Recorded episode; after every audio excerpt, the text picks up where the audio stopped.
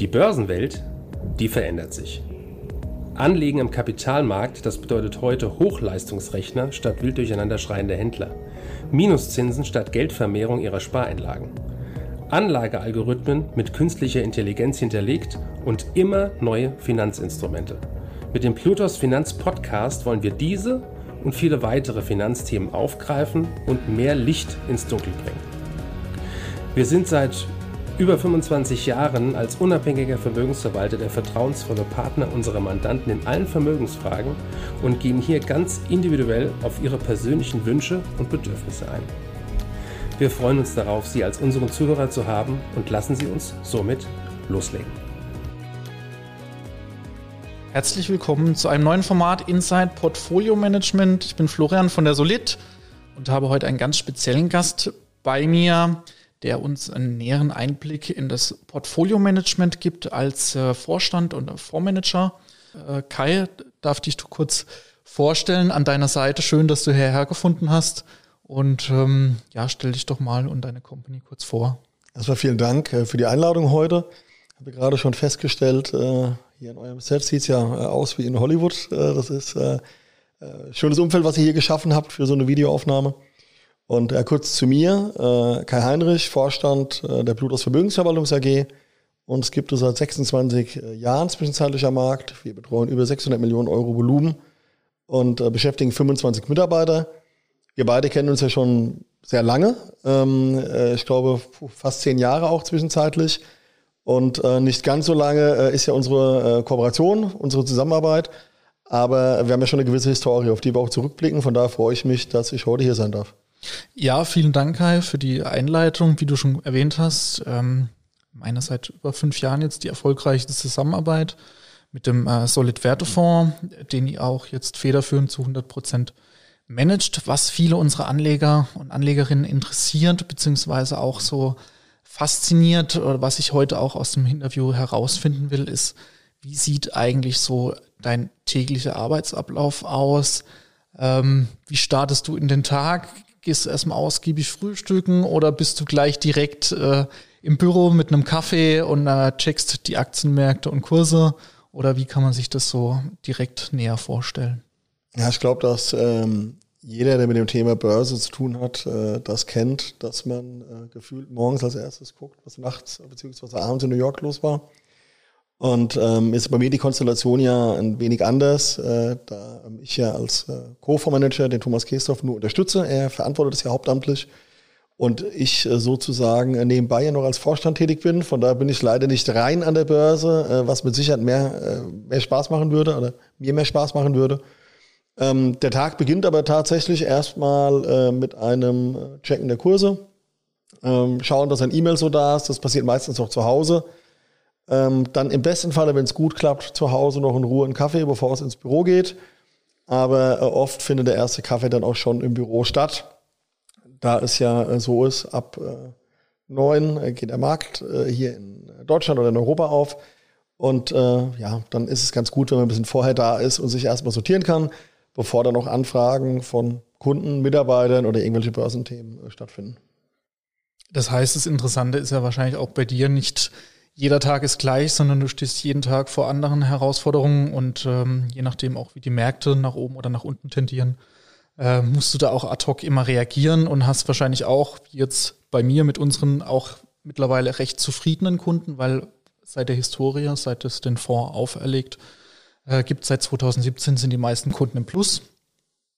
Und ähm, ja, da nochmal dahingehend eine Frage an dich, Kai. Und zwar habt ihr spezielle Profi-Ausrüstung, dass ihr, äh, wo ihr analysiert, spezielle Aktien etc. Oder wie, wie kann man sich das vorstellen? Im Hintergrund ist der Portfolio-Manager, der Fondsmanager sitzt der vor acht äh, Bildschirmen den ganzen Tag von morgens bis abends und checkt die Kurse. Oder wie, wie kann man sich das genauer vorstellen? Also ganz so ähm, äh, in Anführungsstrichen klischeehaft ist es nicht. Also acht Bildschirme sind es keine.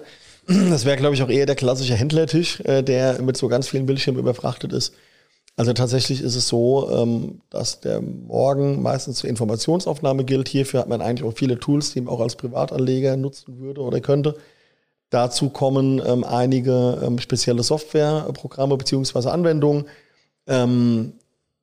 so ein, also was viele halt kennen, ist ein Bloomberg oder ein Reuters. Äh, also von diesen beiden Anbietern haben wir das System jetzt nicht. Wir haben es von einem anderen Anbieter. Aber ähm, hier geht es halt darum, dass man einen guten äh, Informationsflow halt auch äh, entsprechend direkt hat. Äh, da wir ein sehr trendfolgend basiertes Haus sind oder ein charttechnisch basiertes Haus, haben wir auch entsprechende äh, Programme, mit denen wir uns mit der technischen Analyse beschäftigen können. Und ähm, das ist an sich so die Hauptarbeitsgrundlage. Unabhängig davon ähm, gehört äh, tatsächlich viel Lesen, also Informationsaufnahme äh, dazu und durchaus auch viele Gespräche äh, mit Kollegen, mit anderen Fondsmanagern, mit Analysten, um sich einfach irgendwie ein, insgesamt ein Bild äh, machen zu können. Und ähm, es ist also nicht so, wie man das aus dem Wall Street, dem ersten kennt, dass man da wild hin und her rennt. Mhm. Ähm, das wirkt dann schon von außen betrachtet eher vielleicht ein bisschen gediegen und langweilig, auch wenn es aufregend und spannend ist. Plutus managt ja nicht nur den Solid-Wertefonds, sondern wie du vorhin erwähnt hast, seid ihr auch vom Asset Under Management, also von dem verwalteten Vermögen, stark gewachsen auf mittlerweile 600 Millionen. Genau. Ähm, ist ja, glaube mehr als eine Verdreifachung in den letzten paar Jahren. Das heißt, ihr habt auch Strukturen herangezogen, habt natürlich auch Manpower angezogen. Was verwaltet ihr denn noch außer den Solid-Wertefonds? Also unser, ich nenne das mal Hauptprodukt, äh, ist der Blutos Multichance. der wird von meinem Kollegen, dem Thomas Kestorf, gemanagt. Ähm, das ist auch der verantwortliche Fondsmanager für den ähm, Solidfonds. Und ähm, das ist ein Fonds, der auf charttechnischen Grundlagen basiert, ähm, den es auch schon äh, über zehn Jahre gibt. Der Thomas macht äh, Börsengeschäfte, ich glaube, seit 40 Jahren, wenn ich es richtig in Erinnerung habe. Und ähm, also der Fonds hat den Ansatz Charttechnik und einfach eine ganz, ganz lange Erfahrung äh, von jemandem, äh, der Börse schon Ende der 70er Jahre gemacht hat. Ähm, des Weiteren verantworten wir Goldminenfonds. Das spielt natürlich auch immer so ein bisschen mit dem Thema ähm, Solid-Wertefonds natürlich rein, weil wir da einfach ein ähnliches Thema haben mit dem Thema Gold. Und äh, dann noch den Bludos T-West. Der Bludos T-West ist auch trendfolgend, wird von meinem äh, Kollegen Peter Meister gemanagt. Ähm, und hier ist eine regelbasierte Anwendung, die sozusagen unten drunter liegt, die er selbst entwickelt hat ähm, über die Jahre. Und ähm, Dazu kommt unsere individuelle Vermögensverwaltung, die äh, ungefähr die Hälfte von unserem Volumen ausmacht. Die nächste Frage, die mich äh, brennend interessiert, Plutus managt nicht ja nur den Solid-Wertefonds, sondern hat auch andere hauseigene Fonds. Erzähl doch mal ähm, von deinem Team, wie das jetzt in letzter Zeit gewachsen ist, beziehungsweise wer sich da drum kümmert, beziehungsweise wie die Anlageausrichtung der anderen Fonds ist. Ähm, also das Team an sich, äh, die gesamte Firma ist in den letzten drei Jahren von neun auf 25 Leute gewachsen.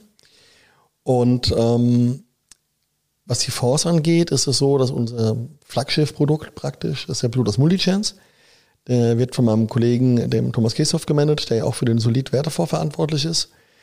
Und der Fonds ähm, ist, äh, ja, der wird gemanagt auf einer charttechnischen Grundlage. Ähm, der Thomas macht das Börsengeschäft schon äh, über 40 Jahre. Also man hat hier einen Fondsmanager, der schon so ziemlich alles äh, gesehen hat, würde ich fast sagen wollen. Und ähm, hat ähm, die Kombination aus der langjährigen Erfahrung mit einem ähm, erprobten charttechnischen Ansatz. Ähm, wir haben darüber hinaus einen Goldminenfonds. Da kommt ja auch so eine Verbindung, ähm, die zwischen Solid und auch Blutos besteht, äh, dass man sehr überzeugt ist vom Thema Gold und allem, was damit zu tun hat, äh, wenn es um eine stabile Wertehaltung des eigenen Vermögens geht. Und der dritte Fonds ist der Plutos T-West. Der wird von meinem Kollegen, dem Peter Meister, gemanagt. Und ähm, hier äh, auf einem regelbasierten Ansatz, also auch trendfolgend, äh, den der Peter auch über viele Jahre entwickelt hat. Ist also auch ein erfahrener Fondsmanager.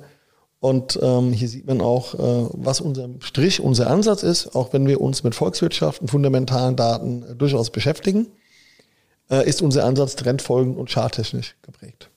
Mhm. Ja, das ist ein guter Ansatz, Kai, weil du vorhin gesagt hast mit äh, Thomas Keesdorf und wir haben ja auch unsere regelmäßige Anlageausschusssitzung. Zudem noch Marc Friedrich dabei, also wir sind da auch kompetent äh, in Fachexpertise, regelmäßig alle, ich meine alle drei bis vier Wochen im Austausch, mhm.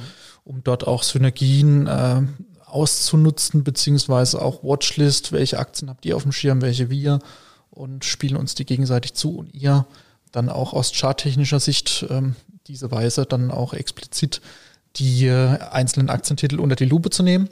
Das klappt auch sehr erfolgreich seit über fünf Jahren und auch, wie du vorhin gesagt hast, dieses gemeinsame, gemeinsame Weltbild, das uns ja auch prägt und wir da auch relativ konservativ ähm, Anlageansatz hat. Jetzt auch eine spezielle Frage an dich. Was war denn deine beste und deine schlechteste äh, Investition privat? Also ich muss jetzt nochmal drüber nachdenken. Ähm, also ich würde sagen, und ich sage es nicht, weil ich bei Solid sitze. Ich glaube, meine beste Anlage war tatsächlich Gold. Mhm. Ähm, allerdings bin ich hier auch über sehr, sehr viele Jahre schon investiert. Und die schlechteste Anlage, ähm, das rührt aber noch aus den 2000ern her, war die Deutsche Telekom. Ähm, allerdings könnte ich mir vorstellen, und ich traue es mich kaum zu sagen, äh, dass eine Deutsche Telekom, und es ist keine Anlageempfehlung, ist ja auch mal wichtig, heutzutage. Aber ich glaube, dass die Deutsche Telekom wieder ein interessanteres Investment werden könnte. Ähm, aber es war per Saldo die schlechteste Anlage für mich, das muss ich klar sagen. Ja. Okay, also wir machen nach dem Video auf jeden Fall Disclaimer drunter. Das ist ja wichtig, genau. ähm, Telekom, gutes Beispiel, ne? damals noch die Werbung, groß Posaun von, ich meine, Manfred Krug. Manfred Krug, genau, die Volksaktie, da darfst du nochmal äh, das Wort in den Mund nehmen. Ich glaube, da bist du nicht der Einzige gewesen. Ähm, naja gut, es war damals äh, halt auch so eine verrückte Zeit. Es war so, bisschen, äh, so zum Ausklang des neuen Marktes, äh, 98, also was heißt Ausklang, Höhepunkt, 98, 99, 2000. Und ähm, ich kann das ja auf eine ganz so eine langjährige Erfahrung wie der Thomas äh, zurückblicken, aber ähm, ich habe angefangen Ende der 90er Jahre und praktisch direkt in diesem neuen Marktboom und äh, das war schon irre. Das kann man anders ja nicht sagen, ja. Dann noch eine kurze Rückfrage bezüglich deines Goldinvestments. Da wir ja auch ein, ein Goldhaus primär oder primär im physischen Goldbereich tätig sind, da in meine Frage, natürlich physisch oder über Aktienprodukte beziehungsweise Derivate? Also ich habe es, also Sowohl als auch, wäre jetzt hier die korrekte Antwort von meiner Seite. Ähm, die Bestände, die ich lange habe, die habe ich physisch. Und ähm, ich habe aber zwischendrin auch immer wieder Goldminen-Investments getätigt. Hm. Was natürlich sehr auch schwankungsanfällig ist, aber das auch, jetzt kommen wir auf den nächsten Punkt, ähm, was ähm, ja auch die Einzigartigkeit unseres Fonds, unseres Solid-Werte-Fonds aus, auszeichnet. Was nimmst du damit oder was sind deine so prägenden Ansätze, was unseren Solid-Werte-Fonds so einzigartig macht?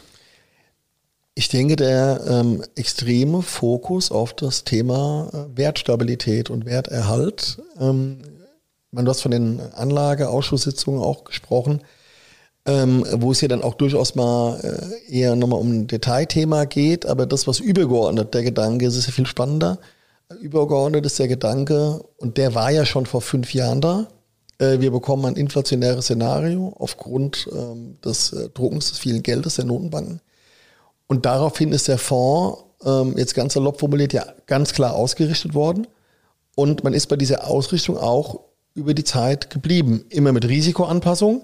Und ich glaube aber, das ist schon eine Besonderheit, dass man für diese aus unserer Sicht kommende Phase, beziehungsweise jetzt ist sie ja da, ähm, im Prinzip ein Produkt geschaffen hat, ähm, die Anlageklassen so definiert hat und auch die Möglichkeit geschaffen hat, in den Anlageklassen zu investieren. Stichwort, der Fonds kann physisches Gold haben, beispielsweise. Der Fonds kann Cashbestände haben.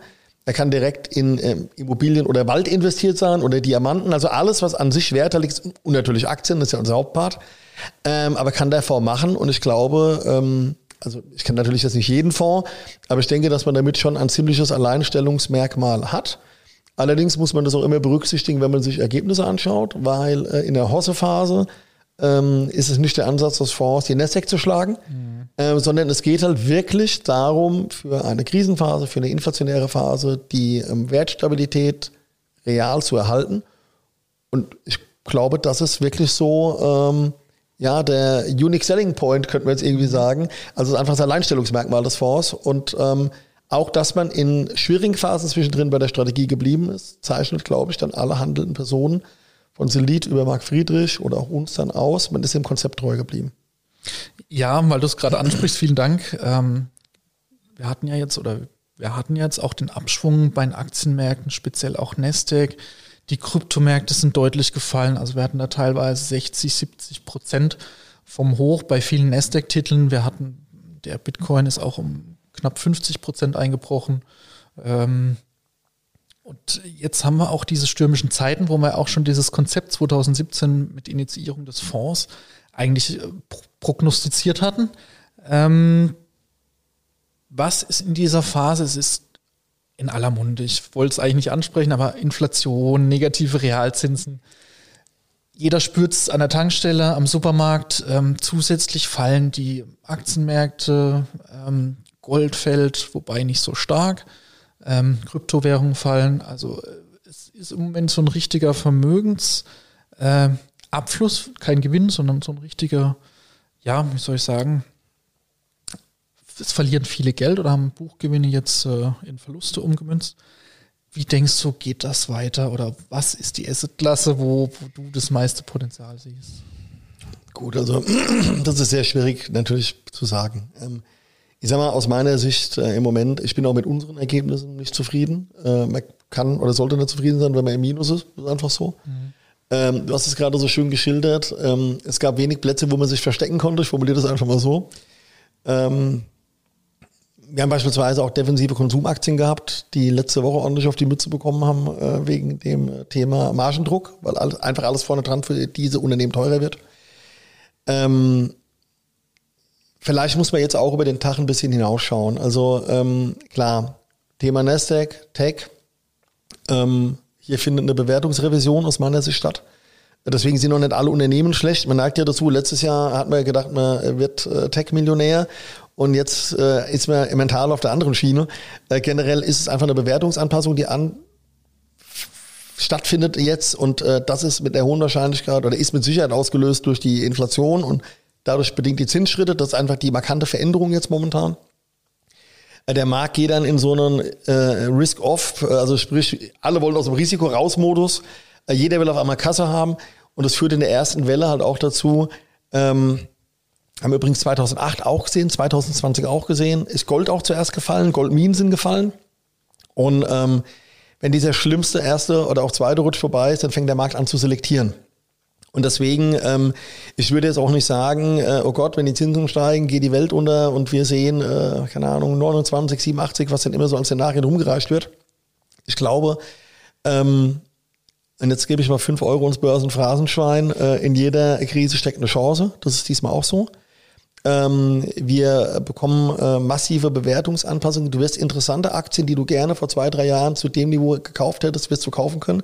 Du wirst aber dann keine Lust haben, das zu machen, weil das ist bei mir genauso. Die Motivation sinkt bei den Kursen natürlich. Ähm, und ich glaube aber, dass es äh, einfach ein paar stabile Säulen gibt. Also äh, du hast das Thema Gold angesprochen.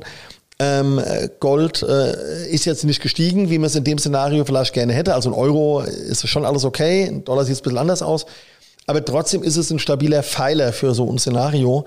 Ähm, ich glaube, dass man generell mit guten Aktien über so eine Phase einfach auch kommt und dann auch hinten raus Geld verdienen kann und dass du die auch benötigst, um der Inflation auf sich standzuhalten. Weil wir machen jetzt eine Betrachtung zum heutigen Zeitpunkt. Ich sage mal so ein, auch ein ganz simples Beispiel. Nimm dir mal so eine Aktie wie Coca-Cola oder Procter Gamble, die sind jetzt auch runtergegangen, aber das sind Unternehmen, die haben Weltkriege überstanden und Wirtschaftskrisen und all diese Sachen. Klar, waren die zwischendrin mal tiefer. Mhm aber äh, die haben über die ganze Zeit Dividenden ausgeschüttet und ähm, die stellen Dinge her, die die Leute im täglichen Bedarf brauchen. Das sind schon Aktien für schwierige Phasen. Und auch wenn die letzte Woche mal eins auf die Mütze gekriegt haben. Und ähm, was die Tech-Werte angeht, klar war da viel Luft und viel Hype drin, aber es ist schon ein Unterschied zu 2000, weil es gibt auch Unternehmen mit einem guten Geschäftsmodell, ähm, die einfach ein bisschen teuer waren. Und ähm, die wirst du jetzt in den nächsten Monaten äh, zu günstigen Niveaus, günstigeren Niveaus bekommen können. Das Problem, und deswegen sind wir eigentlich Trendfolger, weil antizyklisch kaufen fällt uns schwer, weil du hast meistens das Problem, du hast eine tolle Idee und dann fällt es nochmal 20 Prozent. Und das irgendwie auszuhalten, äh, das ist schon sehr, sehr schwierig. Also ich glaube, das Thema Psychologie wird jetzt die Hauptrolle spielen für die Performance, aber nicht von 22, sondern in den nächsten zwei, drei, vier Jahre. Und jetzt sind wir wieder im Grundthema. Du brauchst diese Sachwerte aber, um auf sich dein Vermögen zu erhalten. Und ähm, man macht manchmal den Fehler, Risiko mit Schwankung gleichzusetzen. Weil die Frage ist, was ist risikoreicher? Ist Geld auf dem Konto bei einer Inflation von 5, 7 Prozent?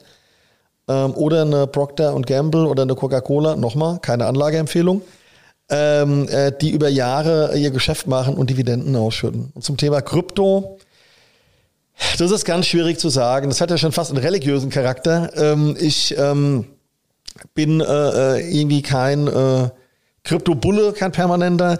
Ich bin aber auch keiner, der sagt, das hat alles keinen Mehrwert. Ich glaube, es ist eine Anlageklasse, die gekommen ist, um zu bleiben. Es ist vielleicht vergleichbar, ähm, keine Ahnung, wie mit so einem stürmischen Jugendalter. Ne, jetzt ist man aus den Kinderschuhen rausgewachsen, die ersten institutionellen investieren, und äh, jetzt wird der Baum nochmal kräftig geschüttelt und einige fallen runter. Das ist einfach so. Ich glaube, dass das generell auch was mit dem Gesamtmarkt zu tun hat. Ich hatte das mit diesem, das Risiko, also alle wollen aus dem Risiko raus, Modus zu tun. Und ich glaube, solange der bestehen bleibt, werden es die Kryptowährungen schwer haben. Ähm, aber, das sind wir beim Thema, in jeder Krise steckt eine Chance. Auch hier ähm, bei 60.000 wollten eine Bitcoin alle kaufen. Aber 30.000 hat man keine Lust, bei 20.000, wenn es überhaupt dahin geht, werden wir gar keine Lust mehr haben. Aber ich glaube dann, wenn man am wenigsten Lust hat, sich damit zu beschäftigen, muss man über Investment nachdenken. Und äh, deswegen denke ich auch, dass man da in den nächsten Monaten Gelegenheiten bekommen wird, auch wenn das jetzt einfach furchtbar wehgetan hat, wenn man investiert war. Mhm. Ja, vielen Dank, Kai. Ich würde gerade noch mal anknüpfen an den Punkt, ähm, das ich auch im letzten Podcast bei Börsenradio Network hatte zum Thema Gold hat er jetzt, glaube ich, in der Abschwungphase lediglich nur 10% verloren. In Euro fast gar nichts, weil der äh, Dollar gegenüber dem Euro stärker geworden ist. Ich hatte es aber jetzt Insight aus der Solid, also aus unserem Geschäftsgebaren, ähm, das wir natürlich als, als ja, federführend machen, ist dieser physische, diese physische Nachfrage, die weiterhin ungebrochen ist. Also wir verlinken auch das Video äh, unten in der Bio zu meinem äh, Podcast, da gehe ich näher drauf ein, dass die physische Nachfrage konnten wir teilweise das, dem Bestellaufkommen nicht nachkommen, logistisch gesehen. Und da sieht man auch, wie der Börsenpreis, der reine Börsenpreis von Gold eigentlich die Nachfrage nach physischem Gold gar nicht widerspiegelt. Ja, ähm, wir haben dieses Szenario in den letzten Jahren schon öfters gehabt. Dass, äh, 2020 war das ja auch so. Da gab es ja sogar Lieferschwierigkeiten, gab es ja manche Goldmünzen gar nicht mehr. Hat sich im Preis auch nicht wieder gespiegelt. Du hast natürlich das Problem, dass einfach hier äh, mit Futures auch gehandelt werden kann. Ähm, ich will jetzt gar nicht in die äh, Verschwörungsecke. Äh, der ist manipuliert. Ähm, weil ich glaube, dass das gar keine Verschwörung ist. Man könnte eher fragen, was für Preise sind nicht manipuliert. Mhm. Ähm, ich meine, wir wissen, dass der Zins von den Notenbanken manipuliert ist, weil Manipulation ist ja nichts anderes wie eine Beeinflussung. Mhm.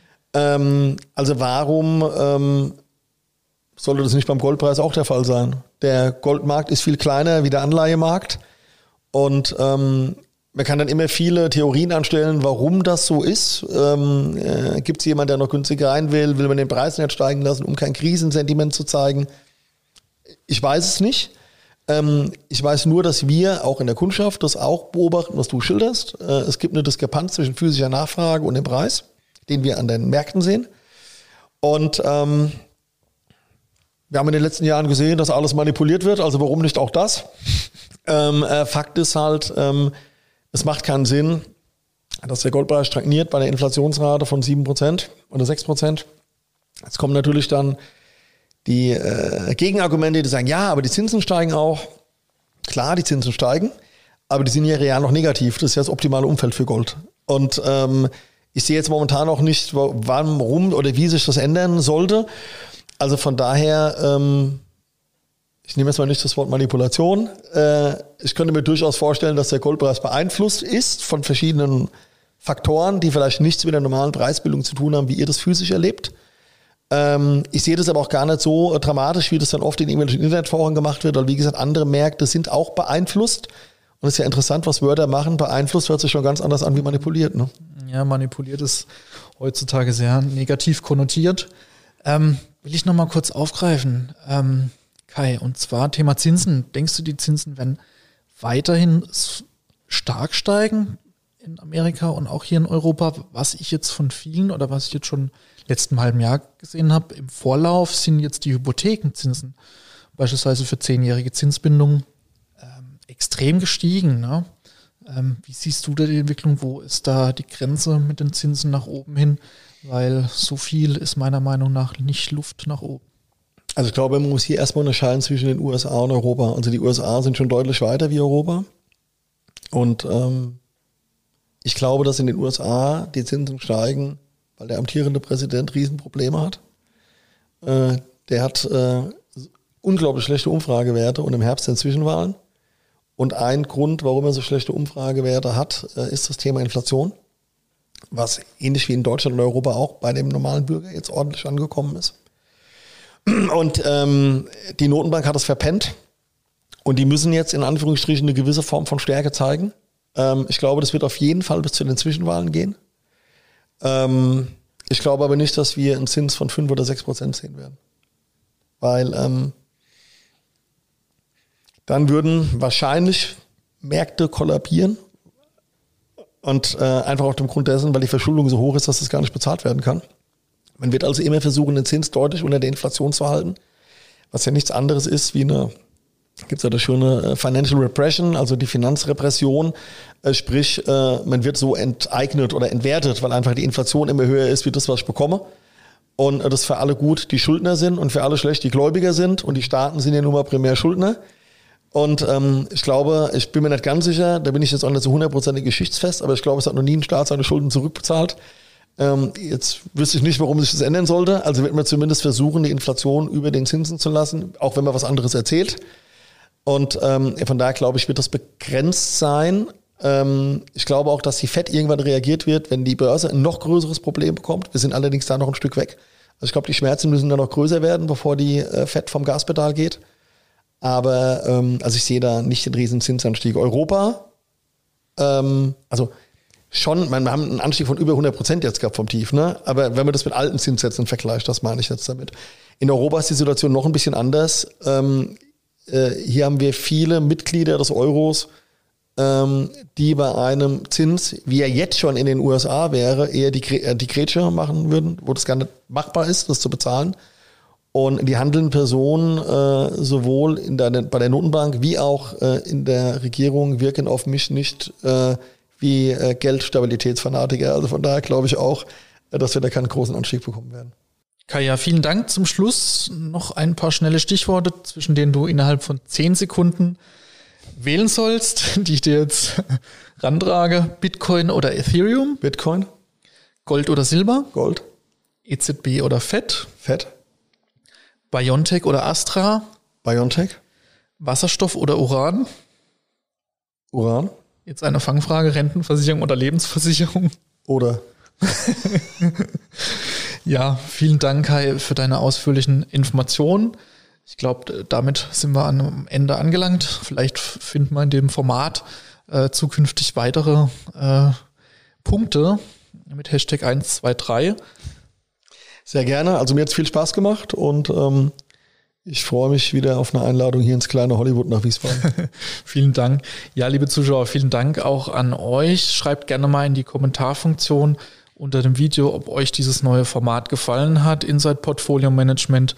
Gerne auch einen Daumen nach oben, ein Like für das Video lassen, ähm, auch die Glocke abonnieren und, oder aktivieren und auch gerne ein Abo dalassen. Ansonsten weitere Informationen gerne unterhalb des Videos in unserer Bio wie kostenloser Newsletter und den Blog. Vielen Dank und schönen Tag an alle. Danke. Ciao. Ciao. Danke für Ihre Zeit und Anhören unseres Plutos Finanzpodcasts. Ein Podcast, der Ihnen sowohl allgemeine Informationen zum aktuellen Marktumfeld sowie auch Wissen zu speziellen Themen wie Rohstoffe, Fonds oder auch Aktien einfach und effizient vermitteln soll. Wenn Ihnen der Podcast gefallen hat, dann hinterlassen Sie gerne eine Bewertung auf Apple Podcasts und folgen Sie dem Podcast auf Spotify. Teilen Sie ihn auch gerne auf Facebook, Twitter und LinkedIn und besuchen Sie uns auf plutos.de. Viel Spaß weiterhin und bis zum nächsten Mal, Ihr Plutos-Team.